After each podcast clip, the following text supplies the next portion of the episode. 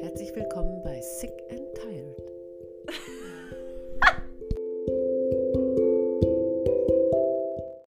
Hello Friends! Hey! Erstmal wollte ich Danke sagen an meine Mo, die uns das schöne Intro gemacht hat, was auch sehr spontan war. Aber es hört sich gut an und wir haben gedacht, wir nehmen das einfach. Ja. Jetzt muss ich irgendwie erstmal. Was? okay. Ähm, ja, heute wollten wir so ein bisschen über unsere Berufslaufbahn, Laufbahn reden, äh, was wir alles schon so gemacht haben, warum wir bestimmte Sachen nicht mehr machen, bla bla bla. Aber erstmal frage ich Oski, wie geht's dir denn so? Ja, mir geht's momentan ganz gut. Also die Hitze macht mir zu schaffen tatsächlich. ich bin sonst nicht so der Sommermensch. Ja. Aber ansonsten geht's mir gut. Ich habe jetzt, also ich bin jetzt äh, offiziell staatlich anerkannte Erzieherin seit Dienstag. Also einmal Applaus an mich so. Glückwunsch. Danke. Und ja, jetzt äh, lebe ich erstmal mein Harzer Life, glaube ich. Das habe ich mir verdient nach fünf Jahren Ausbildung. Ja. Fünf Jahre? Ja, drei Jahre Erzieher und zwei Jahre Ach so. Sozialpädagogische Assistentin. Ja, okay. Ich dachte, das ist so eine Ausbildung. Nee. Fünf Jahre. Ja, nee, dann. Und wie geht's dir? ja, ganz gut. Äh, ich schlafe momentan irgendwie ein bisschen komisch. Also ich habe so, ja, jeder kennt es wahrscheinlich. Erstens ist es warm, zweitens habe ich irgendwelche Schlafstörungen. Ich wache immer mitten in der Nacht auf, habe Albträume. Ähm, ich weiß nicht, woran es liegt, aber ähm, das wird auch besser auf jeden Fall. Und sonst geht es mir auch ganz gut. Sommer kommt. Ich habe Bock auf den Sommer. Ja. Auch wenn es sehr warm ist, aber ja, hier kann man ja eigentlich gute Sachen machen dagegen. Ne? Ja. Besser als in auch. der Stadt oder so, wo es halt richtig heiß ist. Das ist halt richtig schlimm, ne? Ja. Wer will, willst du anfangen? Ja. Fang mal ganz von vorne an, was du. Was hast du für einen Schulabschluss? Ja, also ich wollte eigentlich Abi machen. Das ist Ja. aber leider gescheitert. Ähm, zum einen aufgrund meiner psychischen Verfassung, weil als ich in der 9. Klasse war, bin ich für ein halbes Jahr ungefähr in die geschlossene gekommen und hatte dann dementsprechend irgendwie in dem Jahr, weiß ich nicht, 500 Fehlstunden oder so.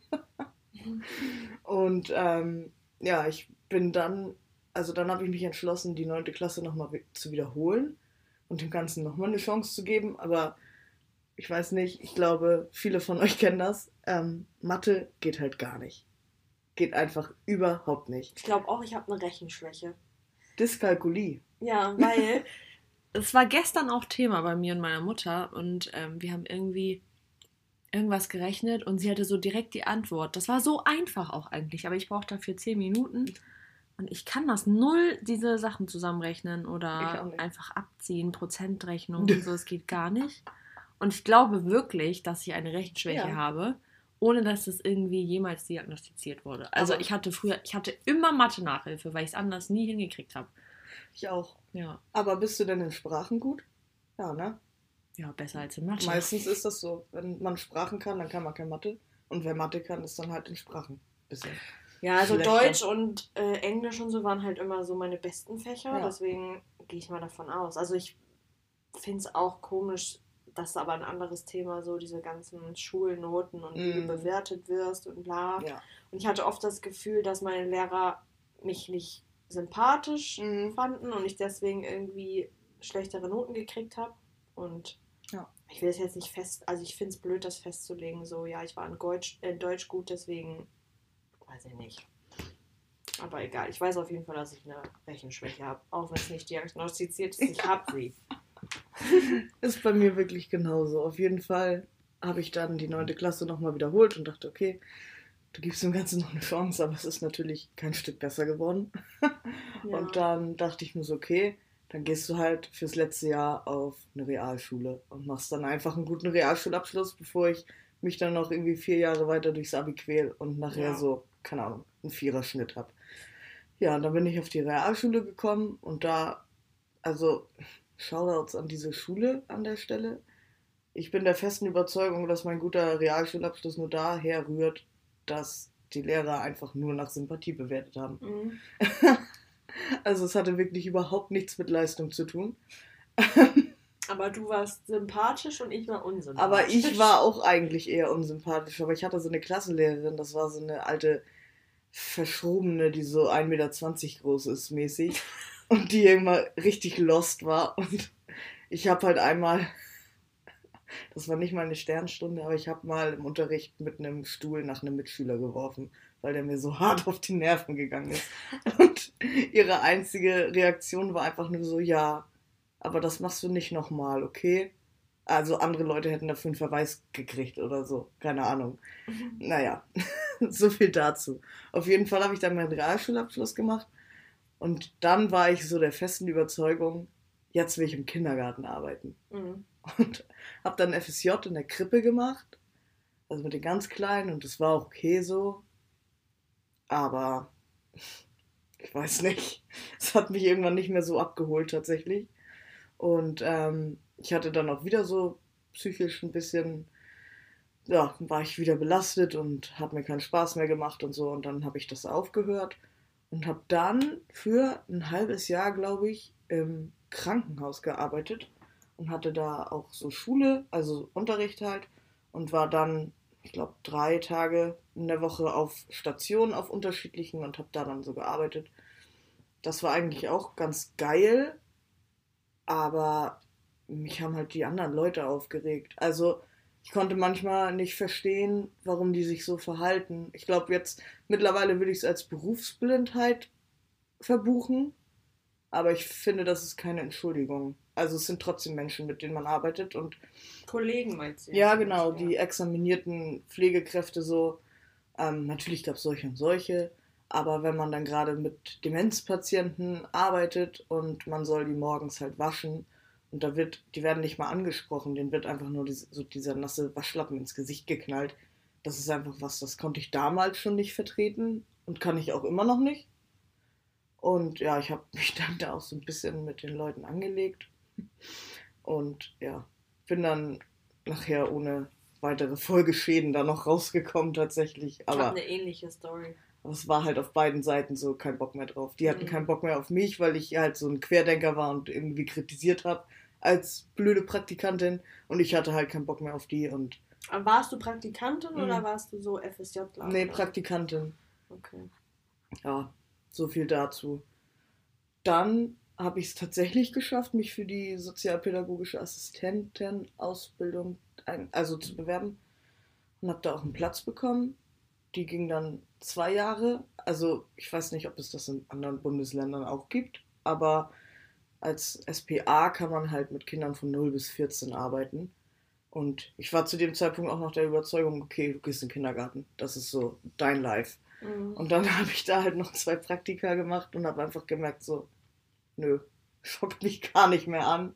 Und ähm, dann wollte ich halt noch den Erzieher machen, habe ich ja jetzt auch, weil ich dann eher mit Älteren arbeiten wollte. Und in der Erzieherausbildung habe ich zwei Praktika in der Sozialpsychiatrie mit Erwachsenen gemacht und eins in der Jugendhilfe. Und ich habe mich halt schon eher so Richtung Psychiatrie orientiert. Und ich finde es ganz witzig eigentlich. Jetzt noch eine kleine Side Note. ähm, 2010 war ich selber in der geschlossenen und da arbeiten ja auch Erzieher. Und die waren einfach so komplett scheiße. Mhm. Also so wirklich, jetzt gerade nach der Ausbildung kann ich wirklich sagen, die laufen komplett am Job vorbei. So. Die kassieren da ihr Geld, aber tun einfach überhaupt nichts, was irgendwie Not tun würde. Und ich habe halt 2010 eigentlich schon so den Entschluss gefasst, okay, das wäre vielleicht was für mich, ich hätte auch Bock da drauf. Mhm. Als du dort warst. Als ich selber dort Patient war Mhm. Und Leute, jetzt ist einfach so zehn Jahre sind vorbei, es ist jetzt 2020 und ich bin jetzt Erzieher, das heißt, wenn ich mich jetzt echt bewerben würde und so, könnte ich halt safe anfangen zu arbeiten. Ja. Das finde ich, ist also wie das Leben so spielt, ne? Aber hattest du zwischenzeitlich auch das Gefühl, dass so, dass du aufstehst und weißt, okay, der Job ist gar nichts für mich? Oder allgemein, oder warst du immer glücklich? Nee, also gerade wenn ich so an die Kita-Praktika zurückdenke, Ja. besonders im zweiten, da habe ich halt komplett die erste Woche krank gemacht, weil ich mich mit meiner Anleiterin in der Einrichtung überhaupt nicht verstanden habe und auch einfach keinen Bock auf diese Arbeit hatte. Ich habe kein, ich hatte einfach keinen Bock, da hinzugehen und zu wissen, ich muss jetzt acht Stunden irgendwas basteln ja. und mich mit irgendwelchen zickigen Kindern auseinandersetzen. Also, weil da halt echt auch so ein paar Knüllerkinder dabei waren, wo du dir so denkst, Bro, mm -mm. Naja, allgemein finde ich einfach dieses, also ich habe äh, jetzt sowieso länger auch, weil das auch ein Thema für mich ist, so darüber nachgedacht, dass man sich oft einfach so zwingt, irgendwelche Sachen zu machen, obwohl dein Körper dir jeden Morgen sagt, Mhm. du bist unglücklich mit der Situation, so änder irgendwas. Und das ist auch einfach nur ein Tipp von uns, keine Ahnung. Wenn man sich jetzt gerade nicht wohlfühlt mit der Situation, wie es ist, so dann beende das und such dir was Neues, so, weil das macht 80 Prozent deiner Zufriedenheit aus. Ja. Wenn du schon beruflich einfach unzufrieden bist, wie willst du den Rest deines Lebens glücklich werden? Ja, gerade weil du ja auch einfach den Großteil des Tages im Normalfall Ja. auf der Arbeit verbringst. Und dann stellt euch mal vor, wie nice das ist, wenn du einfach aufwachst und Bock auf deinen Job hast. Ja. So. Oder du machst das, was du gerne machst und kriegst auch noch Geld dafür. Ja.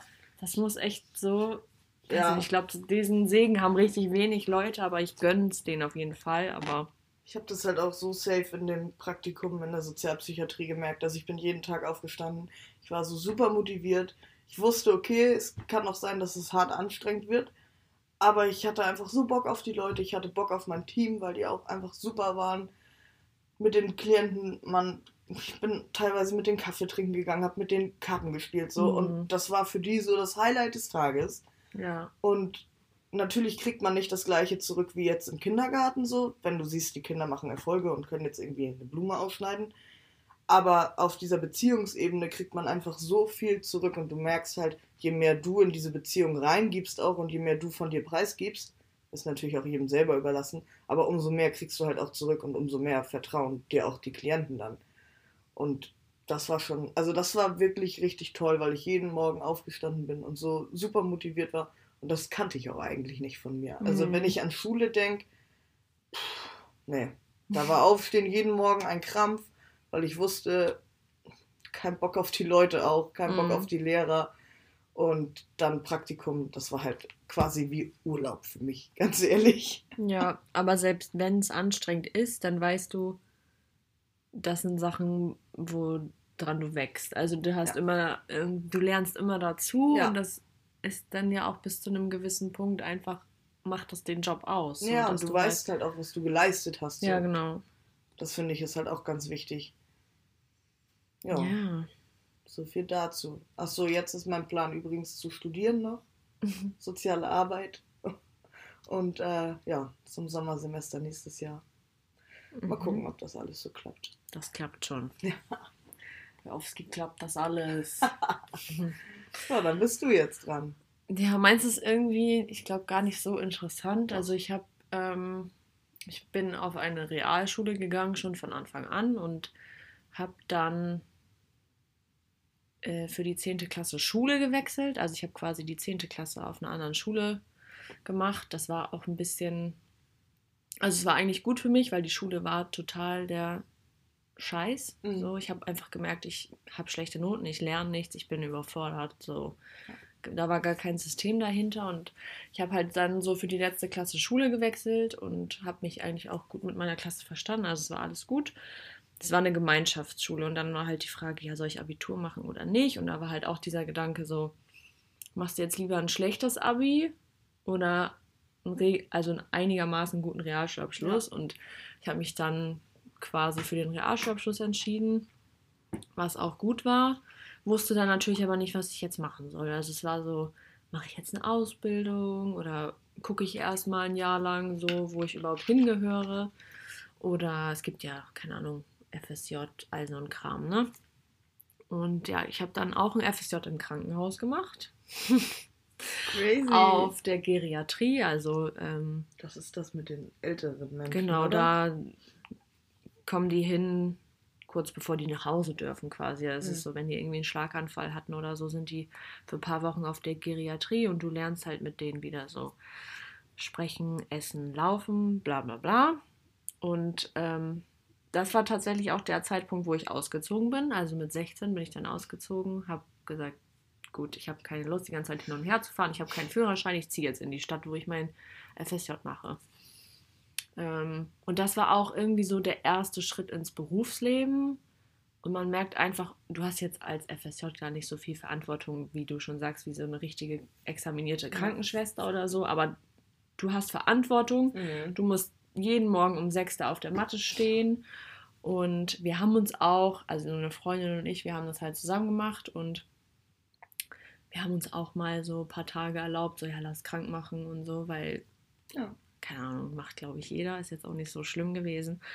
Auf jeden Fall hat mir der Job an sich nicht so viel gegeben, außer dass ich halt gelernt habe, dass ich gut mit alten Menschen umgehen kann. Das war immer so süß, ey. Die waren so nett zu mir und das war immer so, weil ich selber keine Großeltern mehr habe so richtig. Also ich habe nur noch eine Oma und das, mit der habe ich jetzt nicht so guten Kontakt. Aber ich war immer so froh, wenn da eine war, so, oh, du bist wie meine Enkeltochter. Und ich war so, kannst du mich adoptieren? Nein, ich mir hat das also richtig gut gefallen, so mit den alten Menschen, aber ähm, halt auch so Kollegen und so, die halt denken, okay, sie ist nur FSJlerin, mach mal die Drecksarbeit. So. Mhm. Der Klassiker. Und dann irgendwann war auch so der Zeitpunkt, dass meine Kollegen auf einmal irgendwie zu fünft oder so vor mir standen und ich so, hä, was ist jetzt los? Ja, wir wollen mal mit dir reden. Wir haben das Gefühl, du hast nicht so wirklich Bock und bla. Und ich war so, hä? also merkt man mir das an. ähm, ja, und dann war wohl, sollte ich Station wechseln, aber da habe ich gesagt, nee, das ist jetzt sowieso nur noch drei Monate oder so, ich ziehe das jetzt durch und man kann ja auch über alles reden. Man muss das ja nicht bis zum letzten Tag irgendwie ein schlechtes Verhältnis haben, sondern einfach Ja. sagen, lass drüber reden und dann ändere ich mich. Kann ja auch Kritik annehmen und das umsetzen. Es war ja auch eh nur ein Jahr so und dann habe ich gedacht, okay. Und das hat mir halt auch noch gezeigt, dass ich auf jeden Fall nicht im Krankenhaus arbeiten möchte durch diese ja, durch diese ganzen Schichten und dann muss man am Mhm. Wochenende arbeiten und so. Das war mir halt irgendwie noch zu viel mit 17 so. Ich Ja. habe gedacht, nee, ist Ja. jetzt nicht so mein Ding. Ja, und dann habe ich mich äh, beworben für eine Ausbildung als medizinische Fachangestellte, also quasi Arzthelferin. Und ähm, die habe ich dann auch angefangen 2014 bei einem Hausarzt. Das war auch alles cool. Und da habe ich noch so gedacht, ey, drei Jahre und dann ist 2017. Das hat sich noch so richtig so weit weg angehört, Ja. weißt du? Und jetzt haben wir 2020, ey. Naja, die Ausbildung habe ich gut gemacht. Ich bin auch ein Mensch, der hat übrigens Prüfungsangst. Also ich habe so Mhm. kurz vor der Prüfung gesagt, nee, ich schmeiß hin, weil ich diese Prüfung nicht machen kann. Aber ich habe sie bestanden und es war auch alles äh, cool. Da habe ich noch eine Story. Das finde ich ein bisschen gruselig. Also du musst ja eine mündliche Prüfung machen, also eine praktische Mhm. Prüfung und eine theoretische. Und bei der praktischen, ich bin halt so ein Mensch, wenn ich habe halt ultra Angst, so und dadurch baut sich der Druck auf und wenn der Druck abfällt, dann bin ich erleichtert und heul. So, ich heul dann einfach. Nicht aus Freude, auch nicht aus, weiß ich nicht, Trauer Ja, oder so, Weil die einfach Anspannung halt weg ist. ja, und ich habe meine Prüfung bestanden und ich dachte halt vorher, du bestehst das nicht, weil das war ein Thema, da kannst du dich gar nicht mit aus. Und ich dachte so, nee, das wird nix. Auf jeden Fall habe ich dann geheult und der Prüfungsarzt hat es mitgekriegt. Also es ist halt ein Arzt, der wird ausgewählt, der sagt, Mhm. ja, du bist bei den Prüfungen dabei und guckst halt zu.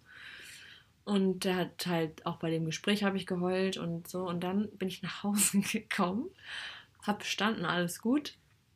Gucke ich so auf meinem Facebook-Account. Ich habe übrigens keinen Facebook-Account mehr, aber gucke so in den Nachrichten, da hat der mir geschrieben. Nein. Dieser Prüfungsarzt hat mir bei Facebook geschrieben, ja, ich wollte Sie nur mal fragen, ob alles gut ist und Sie brauchen ja echt nicht weinen und es war so gut und ja, ich habe noch eine Stelle frei in Itzehoe und so und ich so, das ist mir jetzt ein bisschen too much. Oh mein Gott.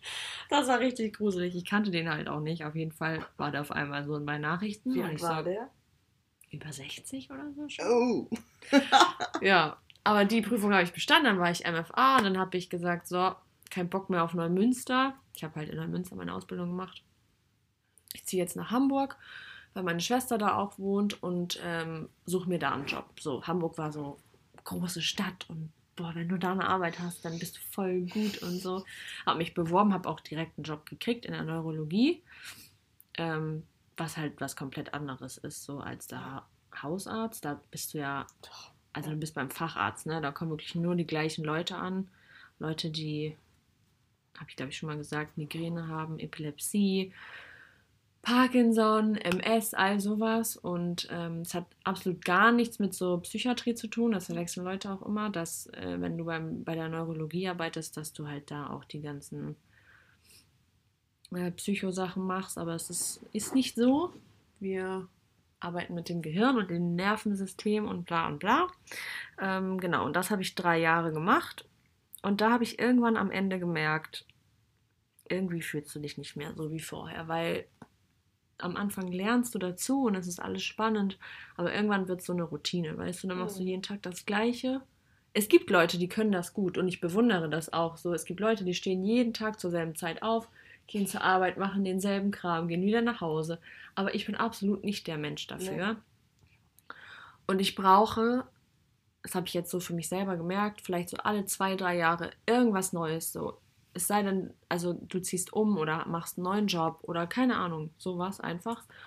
Und das ist halt ein bisschen blöd gelaufen. Ich hatte dann im, De äh, im Dezember letztes Jahr halt auch so einen ja, Nervenzusammenbruch quasi, kann man es nennen, weil ich einfach überfordert war, aber gleichzeitig auch unterfordert. Ja. Also ich wusste nicht, wie ich damit umgehen soll, aber es war für mich einfach schrecklich, weil ich immer diese Routine hatte. Genau, und dann bin ich halt zum Arzt gegangen, habe gesagt, so jetzt ist die Zeit dran, wo du dir helfen lässt, ne? Ja. Und ähm, genau, die, meine Hausärztin hat mich dann krank geschrieben und dann halt ja auch Therapie und bla und bla. Dann war ich irgendwann so weit, dachte, okay, jetzt kannst du wieder arbeiten, aber fahr erstmal, also mach erstmal langsam, ne? Mhm. vielleicht Teilzeit oder dass du einfach nur drei Tage die Woche arbeitest. Und damit habe ich mir selber so Entschuldigungen gesucht und gesagt, okay, dadurch, dass du vielleicht Teilzeit arbeitest, wird es besser. Oder dass du irgendwie darauf wartest, dass du eine neue Kollegin kriegst, wird besser. Aber die Arbeit an sich ändert sich ja nicht. Nee. Also du hast quasi trotzdem das Gleiche. Habe ich das zwei Monate durchgezogen oder ich glaube sogar nur anderthalb, ich bin mir jetzt nicht genau sicher. Und habe dann wieder gemerkt, dass ich ins alte Raster falle. Also es war so, nee, ich bin mir darüber bewusst und ich weiß auch, ich fühle mich hier nicht mehr wohl. Ähm, es ist einfach Zeit für was Neues. So, und Mhm. da habe ich jetzt meine Arschbacken zusammengekniffen.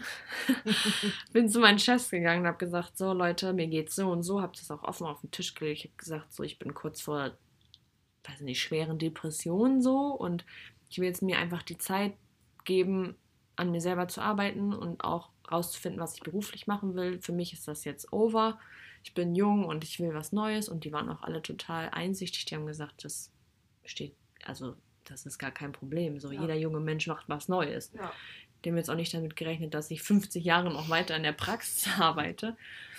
Aber genau in solchen Situationen muss man halt an sich denken. Und da habe ich gesagt, gut, dann gebe ich mir jetzt die Zeit, um rauszufinden, was ich überhaupt will. Und ein Traum von mir war halt immer, ähm, Notfallassistent zu werden, also quasi der Mensch, der dem Notarzt assistiert. Das war schon immer. Ich habe schon als Kind Notarzt gespielt. Ich habe diese Serien geguckt auf RTL. Ja, die kenne ich auch. Ja, noch. äh, Notruf 112 oder so. Und ich war immer so, ey, ich mach das irgendwann. Ich weiß auch gar nicht, warum genau ich das nicht gemacht habe, aber es war einfach, keine Ahnung, ich habe gedacht, vielleicht nach dem Krankenhaus machst du jetzt erstmal was, wo du ein bisschen so ruhiger wirst und genau, habe mich da auch beworben in Hamburg, wurde nicht angenommen, weil dieser Scheiß-Test so schwierig ist. Also das geht. Jeder, der das schafft, hat meine Props so, ich Props. also ich bewundere die Leute, aber egal. Ähm, ich habe es jetzt nochmal ausprobiert. Hast du nochmal diesen Test jetzt gemacht? Nee, ich habe mich erstmal beworben. Und also, dann danach macht man den Genau, Test. und du wirst dann angenommen, musst dahin zum Test, dann musst du noch einen Sporttest machen, dann musst du einen Höhentest machen, ob Und du was? halt, ob du zwei Meter runterspringen kannst Nee, oder kann ich nicht. Ja, und dann, äh, das wäre so jetzt mein Ziel. Wenn das nichts wird, weil das ist quasi direkt das Größte, dann mache ich sonst erstmal Rettungssanitäter oder so. Das Hm. ist halt ein drunter, sagt man so. Also du kannst auch vom Rettungssanitäter dann irgendwann Notfallassistent werden. Und ich könnte jetzt auch dadurch, dass ich halt schon eine medizinische Ausbildung habe, auf zweieinhalb Jahre verkürzen. Genau, und jetzt gerade bin ich eigentlich, also ich arbeite nicht mehr, ich bin momentan arbeitslos, beziehungsweise arbeitssuchend oder krankgeschrieben, wie auch immer man das sehen Alles. will. Alle Alles, drei- alle alles was man kriegen kann. Ja. Genau, und bewerbe mich jetzt demnächst. Und dann hoffe ich, dass das was wird und ich euch bald alle im Krankenwagen abhole, wenn ihr Scheiße baut. Ja, das ist so mein Traum. Aber ja, ja, was ich so jedem raten kann, ist einfach wirklich dieses, weil das mich selber so belastet hat, weißt du, ich Ja. bin jeden Morgen aufgestanden mit Bauchschmerzen, habe mir jeden Morgen, ich bin immer zu spät gekommen, weil ich irgendwelche Ausreden gesucht habe. Ja. Ich habe immer nur auf den Tag gewartet, quasi es war Montag, ich habe auf Freitag gewartet. So. Mhm. Und wenn man sich so fühlt, dann lass es einfach. Das ist so. mal- Wir haben jetzt so die besten Jahre, ne? So 23, 24, das sollte eigentlich so geil sein, aber man quält sich jeden Tag. Ja. Ich rate es jedem. Wenn ihr euch das jetzt anhört, schreibt am besten eure Kündigung, wenn ihr euch nicht wohlfühlt. So der gute Einfluss. ja, ist so. Nein, ich, aber ich kann das auf jeden Fall verstehen. Damals in meiner ganz schlimmen Phase da 2010 war das auch so, ich konnte nicht zur Schule gehen. ja. Das ist einfach so, dieses psychosomatische, der Kopf sagt dir so, jo, wenn du jetzt in die Schule gehst, dann wirst du wieder gemobbt, musst dir wieder irgendeine Scheiße von den Lehrern anhören, musst dir wieder anhören, dass du zu unfähig bist, so bleib doch lieber zu Hause. Und dann hatte ich halt wirklich auch Symptome, so ich habe wirklich Mhm. Gekotzt und alles Mögliche und bin zum Arzt und der Arzt sagt, ja, du hast einen richtig dicken Magen-Darm-Infekt, also da können wir nichts machen. Mhm. Und eigentlich hatte ich halt nichts, weil am nächsten Tag oder tagsüber war ja alles wieder in Ordnung. Sobald ich dann erstmal Ja. diese Zeit verpennt habe, um zur Schule zu gehen, ich war auch nie der Mensch, der dann irgendwie so einen Block später kommt oder so, entweder ganz oder gar nicht. So war ich schon immer in der Schule. Mhm. Ähm, ja, und in der Zeit war es halt mehr gar nicht als überhaupt irgendwas. Und es war halt auch, ich habe wirklich 14 Stunden am Tag geschlafen. Ja, das Schlimme ist ja auch, wenn das körperlich wird, ne? Dass Ja. du dann irgendwie merkst, okay, jetzt dein Körper signalisiert dir ja nur, du machst gerade irgendwas falsch. Ja, So. hör auf damit, egal was es ist. Genau. Ich habe mich auch quasi nach der Arbeit, ich bin nach Hause gegangen und ich war so erledigt von nichts, Ja. weil dein Körper einfach nur gegen angekämpft hat und gesagt hat, du machst irgendwas, was mir nicht gefällt und ich bin nach Hause gegangen, habe geschlafen, genauso lange wie du, Ja. 14 Stunden oder was weiß ich, bin morgens wieder zur Arbeit und immer so weiter und Ja. ich habe quasi mit mir selbst gekämpft, jeden Mhm. Tag und das ist einfach, also wenn das wirklich körperlich wird, dann ist so Alarmstufe rot, würde ich sagen, weil das, Ja. weiß ich nicht, dein Körper zeigt dir nur, hör auf damit oder Ja, ich finde es halt auch einfach so schade, dass es immer mehr Leistungsgesellschaft wird hm, momentan. Also wirst du irgendwie nur noch darüber definiert, so wie dein Lebenslauf aussieht und was du für einen Schnitt hast und so. ja, Aber auf der, also zur gleichen Zeit finde ich auch, dass die Schulabschlüsse gar nicht mehr diese Wertigkeit haben wie früher. Also ein Abi zum Beispiel. Du kannst jetzt mit einer Realschule fast genauso viel machen. Du hast ja auch die Möglichkeiten, das alles nachzuholen und so, aber trotzdem ist alles darauf ausgelegt, dass du ein kleines Zahnrad in der Wirtschaft wirst und in dieser Gesellschaft Ja. und deinen Teil dazu beiträgst. Und es ist scheißegal, wie es dir damit geht. Hauptsache, du trägst deinen Teil dazu bei. Und wenn nicht, ja, dann bist du halt ein Harzer und, ne, lebst von unseren Steuern so. Und ich finde das, ja, also ich finde es nicht in Ordnung.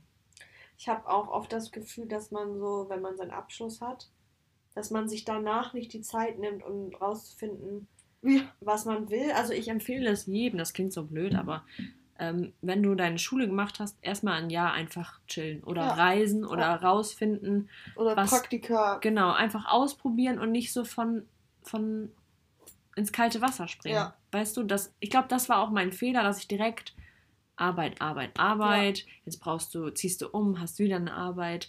Und jetzt nehme ich mir quasi das, was ich nach dem Schulabschluss ich hatte, dieses Ja. Jahr Pause, um rauszufinden, liegt das mir wirklich ohne Druck einfach Ja. gucken, weiß ich nicht, sich vielleicht auch andere Länder angucken, andere Berufe. Mhm. Muss ja nicht heißen, dass du nur dich auf eins fokussieren musst. Kann ja auch sein, dass du in was anderem total gut bist. Ja. Woher sollst du es wissen? Ja. Und ich glaube, dass es einfach auch daran liegt, dass man halt darauf so getriezt wird, so ein Ja. bisschen. Also so, du musst nach der Schule sofort arbeiten, Mhm. damit du dein eigenes Geld verdienst. Aber ich würde es wirklich jedem empfehlen, muss ja nicht mal ein Jahr sein, aber ein halbes Jahr einfach chillen und gucken. Ja. So, was kann ich, was liegt mir gut, was gefällt mir und Einfach mal reinschnuppern in verschiedene Berufe. wo sehe ich mich am Ja. besten und so, ja. Also das, was mir auch wirklich gefehlt hat, war das Schulpraktikum. Also ich meine, das sind ja auch nur zwei Wochen, die man da macht. Also zumindest bei uns. Ich weiß nicht, wie das so im Rest von Deutschland ist. ich habe mein Schulpraktikum beim Bestatter gemacht, Freunde.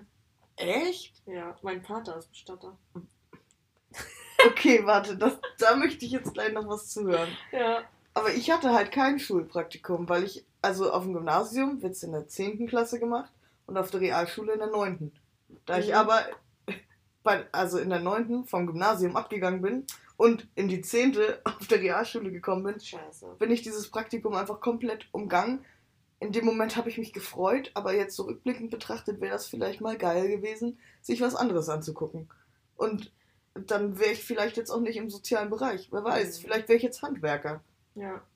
Ich finde es auch irgendwie schade, dass so die Schulen so wenig darüber beibringen. Also so über diese Berufsorientierung. Also man geht mit der Klasse mal irgendwie zum Arbeitsamt und lässt sich da beraten und macht einen Berufstest. Dann kommt bei jedem irgendwie Bäcker raus oder so. oder, keine Ahnung, Tischler, Handwerker, was weiß ich so. Aber es gibt ja so viele Möglichkeiten. Ich habe zum Beispiel, als ich in der Neurologie war, da kannst du speziell zu Erkrankungen kannst du zum Beispiel MS-Schwester werden. So, das weißt Ja. du ja gar nicht vorher. Ja. Es gibt einfach nur diese Basics und ja, irgendwie landet man da drinnen dann. Ja. Aber dass es vielleicht Leute gibt, die wirklich krass Interesse daran haben. Ja, ich finde auch die Aufklärung so ziemlich mau tatsächlich. Also jetzt auch bei mir auf der Schule, ähm, es wurde auch die ganze Zeit angekündigt, ja, wir unterhalten uns nochmal über Studium und so, wie das alles abläuft. Das ist natürlich nicht passiert. Also es wäre auch ohne Corona nicht passiert. Davon bin ich ganz fest überzeugt. Mhm. Ja, und jetzt sitzt man hier halt irgendwie und guckt sich diese Formulare an und denkt sich so, Bro, was ist das hier alles, Mann? Ja, Ich track überhaupt nichts. Ich war auf der Seite von der Fachhochschule auf der Homepage. Ey, ich musste halt erstmal eine Freundin schreiben, die da selber studiert. Ich so, was ist das hier? Ich verstehe gar nichts, Mann.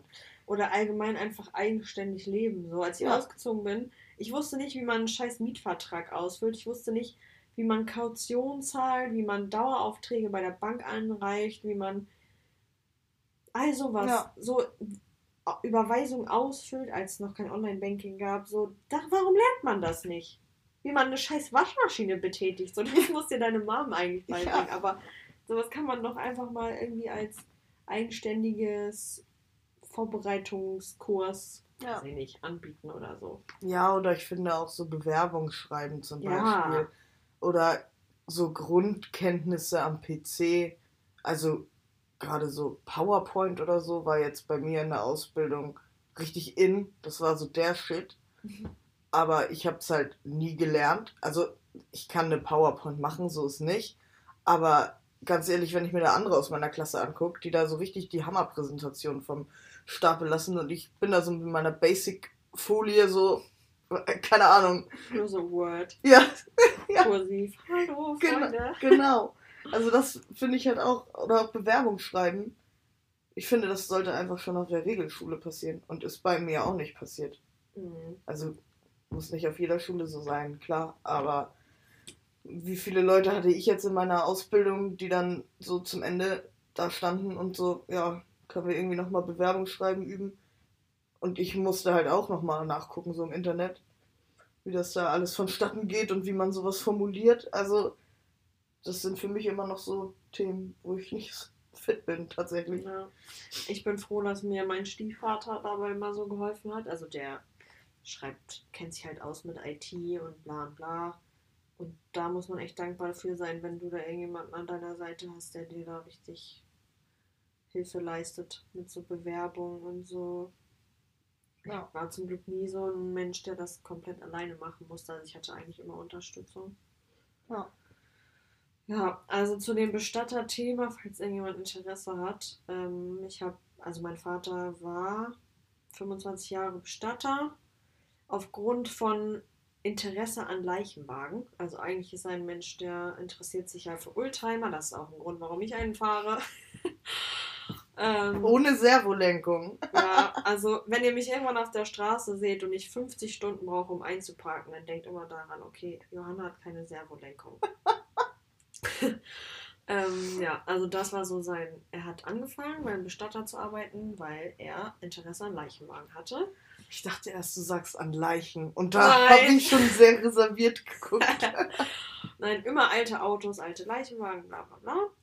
Ähm, ist da so reingerutscht, hat das jetzt 25 Jahre lang gemacht und ähm, hat dann auch irgendwann gemerkt, genauso wie ich, gut, der Job gefällt mir und das ist auch immer ein Job, wo du Arbeit kriegst, weil Leute sterben immer und die müssen immer beerdigt werden. So, es ist ja, Leute, also die meisten denken daran, okay, die sitzen in ihrer Kühlkammer und waschen die Leichen oder so. Hm. Das ist ja viel mehr. Du machst äh, Trauerfeiern, du dekorierst, du machst die Traueranzeigen, du berätst Angehörige, so, das ist halt Hm. alles das. Und es hat vielleicht 30 Prozent mit den Verstorbenen zu tun, also Ja. an sich, so dass du direkt Ja. an denen arbeitest.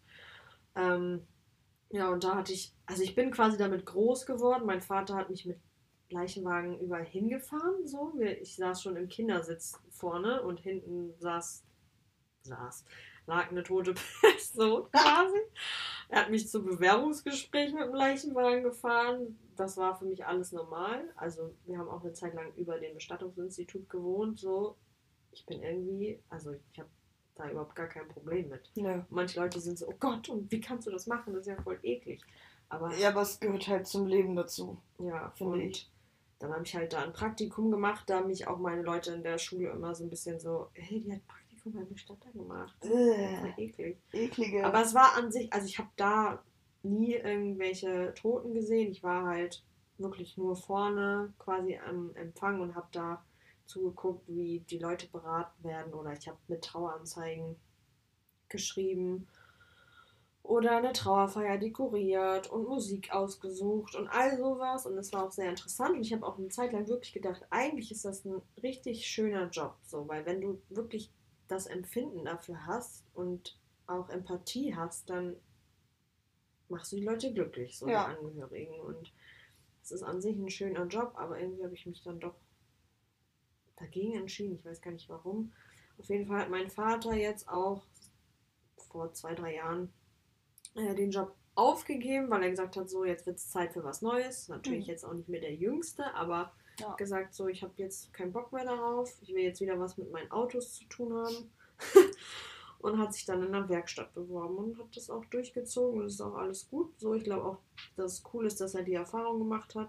Ja. Ich meine, das ist, sind 25 Jahre, das ist ewig, ne? Ja. So alt sind wir noch nicht mal. Nee. Und ja, das war das. Ja, krass. Stell's mir halt voll schwierig vor, weil jeder ja anders trauert. Mhm. Und da wirklich, also klar ist das dann eine Familie, die einen geliebten Menschen verloren hat, aber jeder von denen trauert ja nochmal individuell.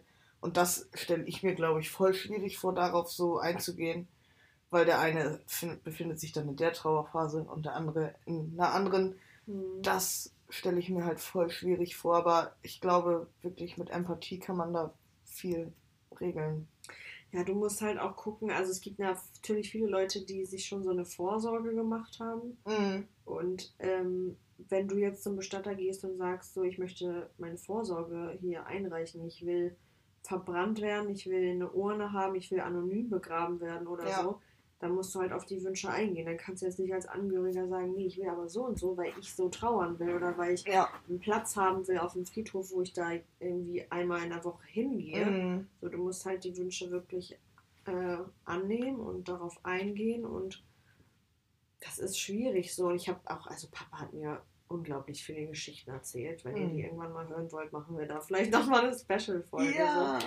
Lustige Sachen als auch irgendwie heftige Sachen, so Leute, die jung sind oder Kinder und Mhm. allgemein sowas. Ja. Ähm, ja, also immer nur so kleine Stories. Vielleicht können wir ja mal Papa mal einladen und der erzählt was. Ja, das wäre richtig cool.